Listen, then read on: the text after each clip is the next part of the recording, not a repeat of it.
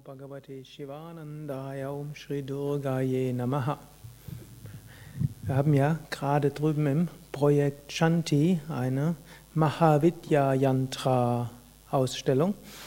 Und da könnt ihr auch mal vorbeigehen und so diese Yantras, diese Gemälde mit diesen großartigen Formen und Farben auf euch wirken lassen. Die Mahavidyas sind die Weisheitsgöttinnen. Und eine der zehn Weisheitsgöttinnen wird genannt Kamala oder auch Kamalatmika. Und Kamala bzw. Kamalatmika ist im Grunde genommen das gleiche wie Lakshmi. Kamala heißt wörtlich Lotus. Und wir finden Lakshmi dargestellt, wie sie steht auf Lotus. Wer nah genug vorne ist, rechts seht ihr Lakshmi, sie steht dort auf einem Lotus. Und Kamala hat auch noch andere Bedeutungen. Kamala mit kurzem A ist Lotus. Kamala mit langem A ist diejenige, die jenseits aller Wünsche ist oder diejenige, die alle Wünsche erfüllt. Und damit ist auch wieder etwas, wofür Lakshmi steht. Kamala als Lotus drückt aus, in uns steckt sehr viel drin, was wir zur Entfaltung bringen können. So ähnlich wie es gibt zwei Mythen, wie Lakshmi entstanden ist. Das eine ist, zu Beginn der Schöpfung lag Vishnu auf Ananta, der Weltenschlange, und dann kam aus seinem Nabel ein Stiel und daraus eine Knospe, daraus eine Lotusblüte, und aus dieser Lotusblüte ist dann Lakshmi entstanden.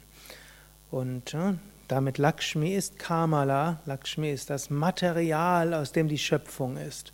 Vishnu symbolisiert Gott als die Intelligenz des Universums. Lakshmi symbolisiert die kosmische Shakti, die kosmische Kraft, aus der das ganze Universum letztlich ist. Gut, dann auf diesen Lotus, dort entstand dann Brahma, der Schöpfer. Und der Schöpfer hat zunächst Pranayama geübt, um seine Energien zu sammeln. Und dann, als er genügend Prana hatte, dann dachte er sich die Schöpfung aus und erträumte die Welt. In diesem Sinne sind wir alle Traumgestalten im Traum von Brahma, der aus dem Lotus stammt und damit aus Kamala und Lakshmi, die aus Vishnu und damit dem göttlichen Prinzip selbst ist. Ein zweiter Mythos, wie Kamala in diese Welt kam, war der Mythos der, des Quirlen des Milchozeans. Wir finden ihn in so vielen Kontexten es kurz zu fassen, es gab die Devas und die Asuras, also die Guten und die nicht ganz so Guten, die wollten, haben sich entschlossen, mal etwas Gutes zusammen zu tun. Dort haben sie den Milchozean gequirlt.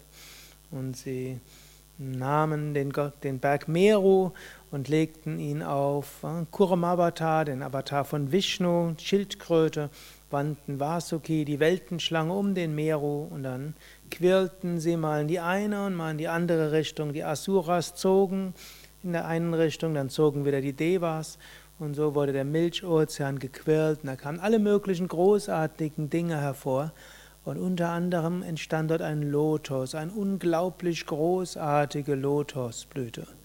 Und als die Devas und die Asuras diesen wunderbaren Lotus sahen, noch als Knospe, waren sie ganz äh, voller Ehrfurcht, was dort entstand.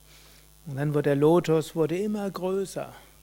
Und aus diesem Lotus, als er sich geöffnet hatte, kam dort eine wunderschöne Göttin empor. Und diese Göttin wurde immer größer und segnete die ganze Welt. Und so ist diese Gattin Kamala Lotus und aus dem Lotus geborene. Wofür steht diese Geschichte?